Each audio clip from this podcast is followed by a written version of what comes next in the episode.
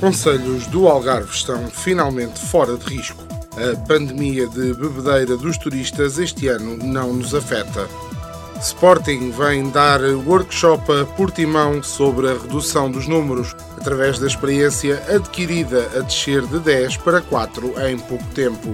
Municípios do Algarve abrem novo serviço. Se quiser ver algum problema resolvido, tem de fazer uma publicação num grupo de Facebook. Semanário Especial de Informação. Do mar ou disto. À quinta-feira, meia hora depois das nove, das treze e das dezoito. O rigor jornalístico dos dias de hoje.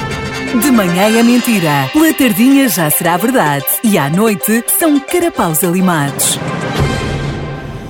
Sejam bem-vindos a mais um semanário especial de informação do mar ou disto, porque aqui as notícias são como a depressão Lola, ameaçam muito, mas depois, puf. Vamos então à atualidade do Algarve.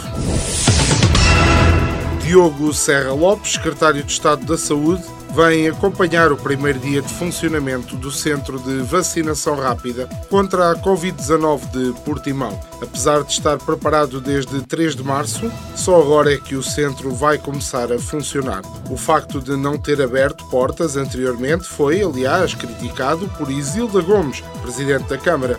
Isto é como o Benfica, está tudo contra a gente, pá. Uma pessoa até se vacina primeiro que os outros para adiantar trabalho e agora temos tudo pronto e só abrimos dois meses depois. Assim não há condições. O primeiro marco material do Geoparque Algarvensis, Lolé Silves Albufeira, foi inaugurado na vila de Salir, numa cerimónia que contou com a presença da Ministra da Coesão Territorial, isto existia, Ana Abrunhosa.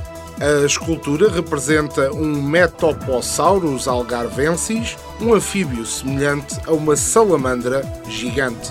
Um achado arqueológico único na paleontologia mundial que inspirou este projeto. Resta agora inaugurar a escultura de outro achado arqueológico do Algarve, o Turista Inglês, que vai ser construída com 56 metros de altura, num rendilhado muito bonito, todo feito de canecas de cerveja e frascos de protetor solar.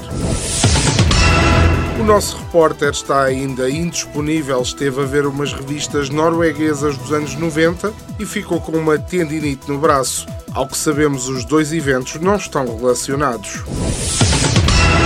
Os trabalhadores do empreendimento Vila Nova Resort, em Albufeira, estiveram a analisar o processo de insolvência em curso e o facto da empresa ter recebido o apoio do layoff simplificado, mas não ter pago os salários aos trabalhadores, o que, para além de lesar os trabalhadores, também está a lesar o Estado. O governo já veio dizer que, se os trabalhadores são lesados, têm de ser cuidados e merecem receber tudo. Já o facto do Estado ter sido lesado é um pouco indiferente, porque mais ou menos um ninguém dá conta.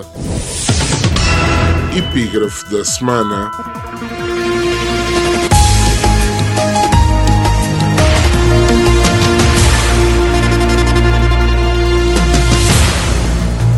Lewis Hamilton diz que gostava que Portugal fizesse parte do calendário da Fórmula 1 de forma permanente.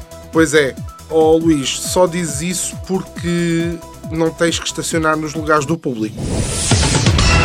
Foi mais um semanário especial de informação do mar ou disto. Esperamos que tenha uma semana melhor que a do nosso estagiário, que levou um ramo de cravos ao André Ventura e ele mandou-os para trás porque não gostava da cor. Semanário Especial de Informação. Do mar ou disto. À quinta-feira, meia hora depois das nove, das treze e das dezoito. O rigor jornalístico dos dias de hoje. De manhã é mentira, pela tardinha já será verdade e à noite são carapaus alimados.